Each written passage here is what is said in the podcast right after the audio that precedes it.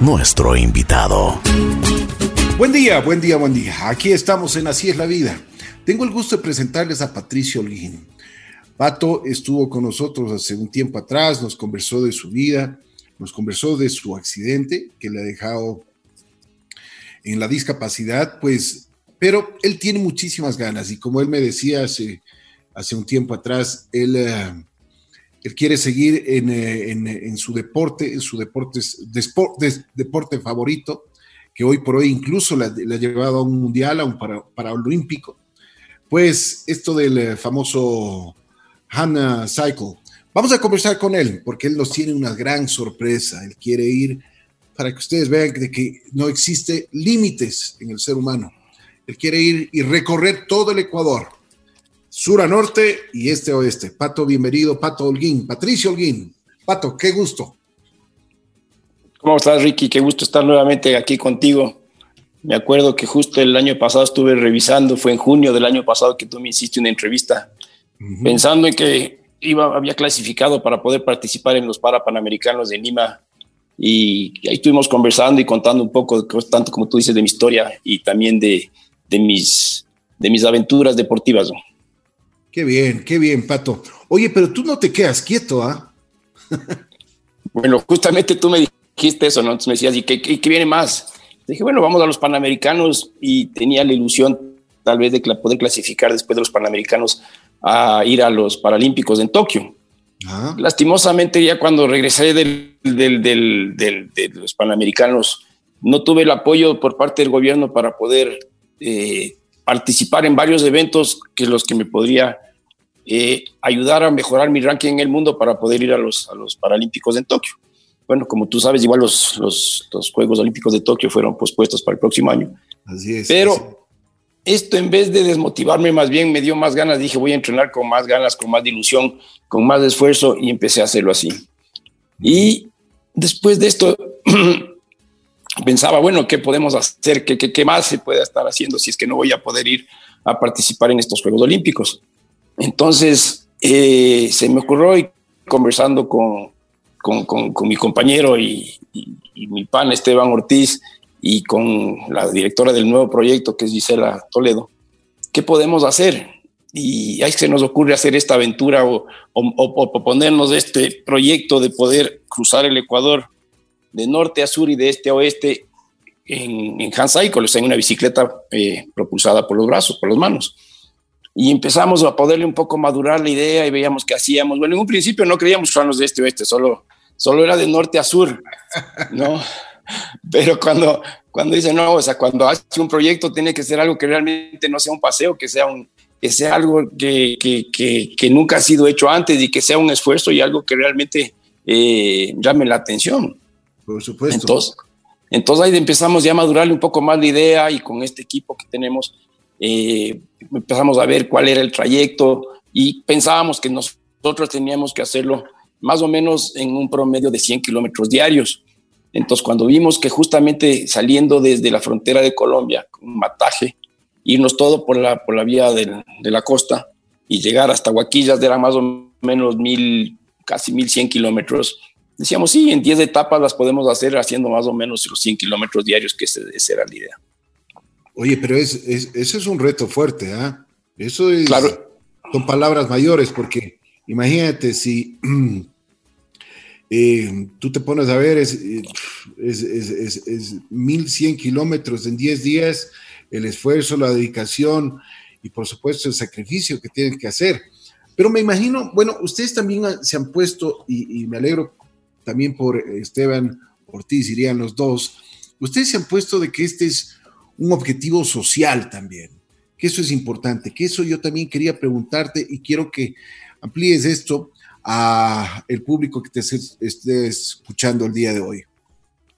Bueno, nuestro proyecto se llama Visibilizando, pero es visibilizando empezamos como la parte de bicicleta, como es una mezcla de visibilizar de la palabra con la bicicleta. Entonces, es visibilizando nuestro proyecto. Queremos visibilizar eh, justamente lo que hablamos del reto deportivo, visibilizar el objeto social, que es que, claro, justamente por esta pandemia, eh, ha causado mucho más pobreza dentro de, nuestro, de nuestra sociedad y queremos visibilizar eso, ¿no? Porque las personas más vulnerables, personas que, principalmente las personas que están en situación de calle, y adicionalmente, como nosotros somos personas con discapacidad, también queremos aprovechar para, para, para visibilizar a todas las personas que, de, que con discapacidad que vamos a poder encontrar en el trayecto y poder ver cómo podemos ayudar, tanto demostrando que sí se pueden hacer las cosas y con ayuda, eh, sea yo que sé,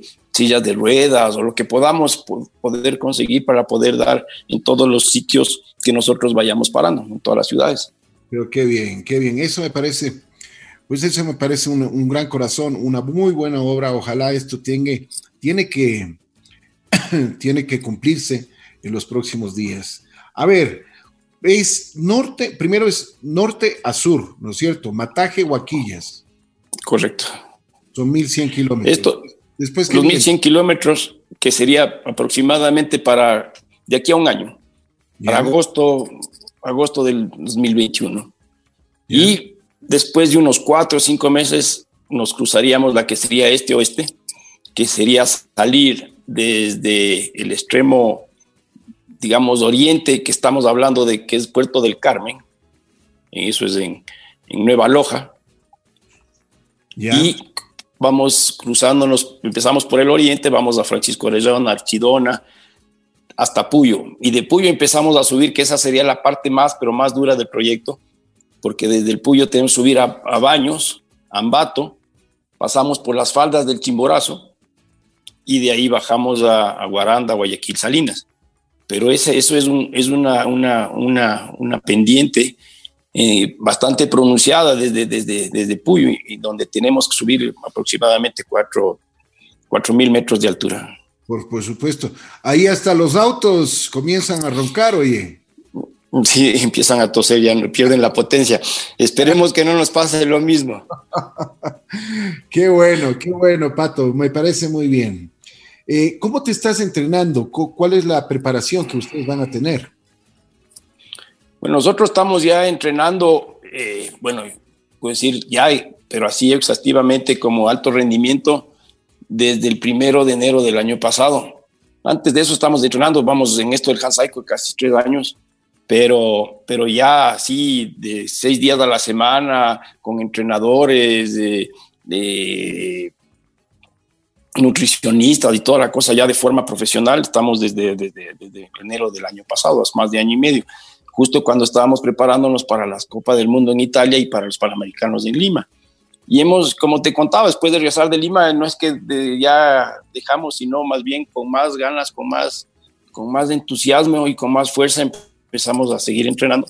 Y siempre con la idea justo de, ver qué, qué, qué, más se puede hacer, ¿no? ¿Qué más se puede hacer? Y, y, ahí es cuando nació este proyecto y como, como tú decías, tiene, tiene la parte la parte del reto eh, deportivo, el objeto social, y adicionalmente tiene el objeto turístico, ya que nosotros este reto lo hacemos en nuestro país y no nos vamos a algún otro lugar del mundo que podríamos tal vez hasta, hasta aprovechar para hacer turismo allá. No, nosotros queremos hacer y, visibilizar los, los, los destinos turísticos de nuestro país, de nuestro querido y lindo país, y visitando y de una vez aprovechando para, para, para, para filmar y, y, visitar todos los, todos los lugares que van a estar dando en este largo trayecto, porque vamos a estar por toda la costa y vamos así mismo en el segundo, en el segundo eje que cruzamos Oriente, Sierra y, y, otra vez en la costa, ¿no? Qué bien. Oye, Pato, de lo que estaba entendiendo y de lo que había visto, van a hacer también un documental sobre esto, sobre lo que ustedes van a hacer. La idea es esa, ¿no? O sea, tenemos que conseguir eh, auspicios y, poder aprovechar para que se haga un documental o una miniserie de, todo el trayecto que nosotros vayamos recorriendo y, aprovechar, como, como te digo, con, con esta miniserie, demostrar y ver los, tres objetivos que tiene el, proyecto. El reto deportivo, motivacional, eh, objeto social y también la parte turística, ¿no? Qué bien, qué bien. Oye, a propósito, ¿cómo te fue en Lima? ¿Qué tal la experiencia? Bueno, en Lima la experiencia fue excelente. Eh, comparar y, codearnos con los mejores de América es, realmente bueno. Vimos o pude ver que, el nivel estaba, es, superior y que ahí había en dos cosas en donde había que trabajar. Una en la parte física, en donde había que mejorar yo como deportista, porque la fuerza que tienen principalmente los que ganaron, que fue, que fue Brasil, y Argentina, Estados Unidos, Canadá, que son potencias, estaban, son deportistas, claro que son deportistas de tiempo completo, ¿no? Son que, que ellos se dedican exclusivamente al deporte y que había que mejorar en ese sentido. Y pues te decía, cuando yo regresé allá, en vez de desmotivarme, dije lo contrario, o sea, ahora toca ponerle más ganas y más fuerza porque hay que mejorar. y adicionalmente, el equipo también era mejor, o sea, la bicicleta, eh, la, la, que yo competí no es que era mala, pero era como que yo estaba corriendo en un Fórmula 2 contra un Fórmula 1, ¿no? O sea, que en donde ellos tenían un, mejor, una, mejor bicicleta y, y, yo tuve, o sea, hice el esfuerzo para justamente en enero me compré una de las mismas categorías y, claro, con, la pandemia y todo y con la, la crisis me llegó recién como hace dos, tres semanas de atrás, que por un lado dije, qué bueno que me compré en esas épocas, porque si es que me hubiera tocado comprarme en estas épocas, ya no me hubiera podido comprar. claro que sí. Así es, así es. Oye, Pato, ¿qué tal, manejar, ¿qué tal manejar esta nueva bicicleta? Bueno, ya le he salido a probar dos veces eh, aquí en, Tababela. Es, claro, lo principal de la nueva bicicleta es que es mucho más aerodinámica, entonces eh, en, las subidas no te ayuda mucho, ahí sí la fuerza tiene que salir de uno, pero en la parte plana y en las bajadas vuela, o sea, vuela, porque es, es, realmente súper, súper aerodinámica. Qué bueno, qué bueno, me alegro muchísimo. Pato, a ver, ¿qué es lo que podemos hacer? ¿Cómo podemos ayudar? Porque también me imagino que esta es una iniciativa de la empresa privada, una iniciativa totalmente tuya y de, y de, Esteban Ortiz, pero ¿cómo, ¿cómo se puede involucrar? Por ejemplo, si es que alguien quiere ayudar, auspiciar? ¿Cómo podrían hacer? Claro, ahí la, idea sería que justamente se contacten con, nosotros. Bueno, estamos en las redes sociales como Pato Alguín o con, con la directora del proyecto, que realmente ella es la que tiene que, que, conseguir los recursos para poder hacer esto posible. Y yo, yo me dedico más a poderme entrenar y estar preparado para, para lograr y cumplir este, este, este objetivo, ¿no? Así es, así es. Entonces, eh, ya digo, Gisela Toledo está en, estamos en, las redes sociales, o si no, a ella se la puede conseguir en el al 099 44 50 027. Perfecto. Nosotros también todos los datos que tú nos has proporcionado lo vamos a colocar en nuestra en nuestra en Facebook, así es la vida FM para que el público tenga acceso y pueda contactarles a ustedes. Pato, una cuestión fuera ya de, la parte deportiva. ¿Qué pasó? ¿Cómo te sentiste tú con, uh, con, este escándalo, con este famoso escándalo que ha pasado en los últimos días sobre los carnets de, personas discapacitadas? Me imagino que debe existir una indignación de parte tuya, de parte de tus eh, compañeros. Correcto, sí, esa es justamente la palabra que iba a decir, me quitaste de la, de la lengua. Es, es indignante, ¿no? Ver cómo la gente abusa y aprovecha de un beneficio que contamos las personas con discapacidad y que, y que creen, como a mí muchas veces me han dicho, qué suerte, qué suerte tienes, ¿no? O sea, de poder eh, tal vez importarse un vehículo con una reducción de impuestos. Entonces, sí, es una suerte. ¿Qué mentalidad? Entonces, claro, ellos le ven solo por el lado del beneficio y no ven, claro, todos los, todo, todo el sacrificio que uno, que uno tiene que hacer, porque, claro, la, vida es un poquito más dura para nosotros que para, para, para ellos, en todas las actividades y en todo lo que uno tiene que hacer el día a día. Tú, como bien me conoces, mi filosofía de vida no es quejarme, sino más bien lo contrario, aportar con la parte positiva y decirle que sí se pueden las cosas, pero sí frustra y sí molesta ver que, que la gente así de, de, de abusiva y lo, y, lo, más penoso es ver que está en todo, en todo lado. O sea, esta no es parte de los mismos doctores en el IES, los jueces, asambleístas, etcétera. Todo el mundo vio y dijo que, que, podía tener esta suerte de poder tener estos beneficios. Es increíble. Pero, pero imagínate que las mismas personas que te daban los, los carnets, porque hay personas con discapacidad que no han podido sacar su carnet y dice que ya van años. Yo tuve la oportunidad de, entrevistar a, a, varias personas y eso es lo que manifiestan. Dicen, no es fácil para nosotros sacar un carnet. Pero esta gente con 1.500 dólares tuvo acceso a esto y, sacarlo sin, sin ningún problema. Correcto. Sí, es, es, verdad. O sea, a todos nos ha tocado pasar para poder sacar los carnets capacidad o ah, la actualización que nos hicieron como, como, hace seis años que tuvimos que volver a actualizar los carnets, en lo cual teníamos que hacer otra vez el proceso y todo era, era súper tedioso y encima más eh, era súper largo porque a veces te daban la cita a seis meses, ¿no? O sea, uno pedía la cita para poder recalificarse y te daban a, los seis meses la cita y, y como en mi caso, de supuestamente tenía que ser en el sitio más cercano a tu lugar de vivienda. Y me tocaba en Cotocollao. Cuando yo llego, y tú bien sabes, yo me, yo me muevo en silla de ruedas, la atención era en el segundo piso.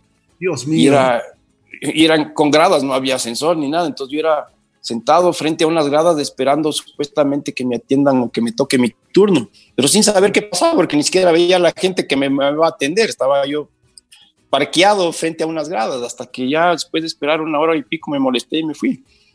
Y decidí hacerme la recalificación en Conocoto. Yo viviendo en, el condado, fui a Conocoto porque por lo menos era, era en planta baja y podía entrar y ver a la gente que me va a atender.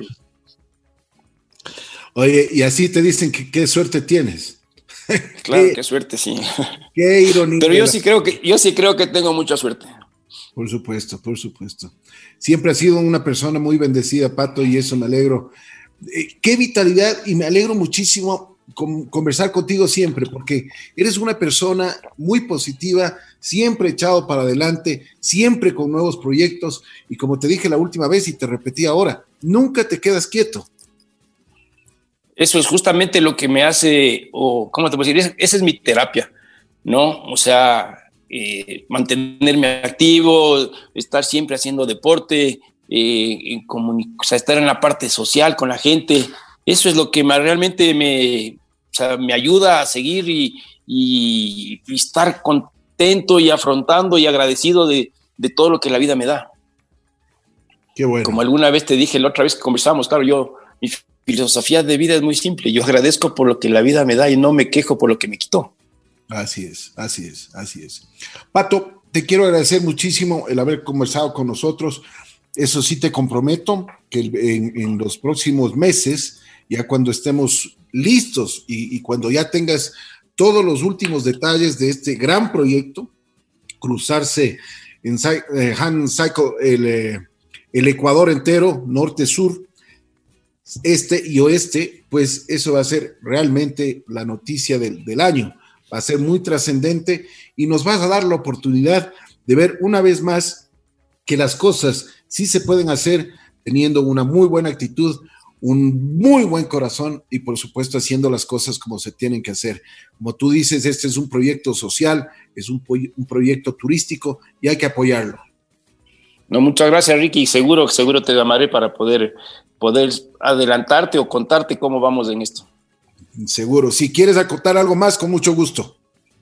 No, no, que creo que creo que ya, con, dijimos todo y te agradezco mucho por la oportunidad y vamos adelante. Te mando un abrazo especial, Pato. Pato Holguín y Edison Ortiz se estarán dando la oportunidad de ver a este maravilloso Ecuador, nada menos y nada más que el próximo año, y tenemos que apoyar esta gran causa.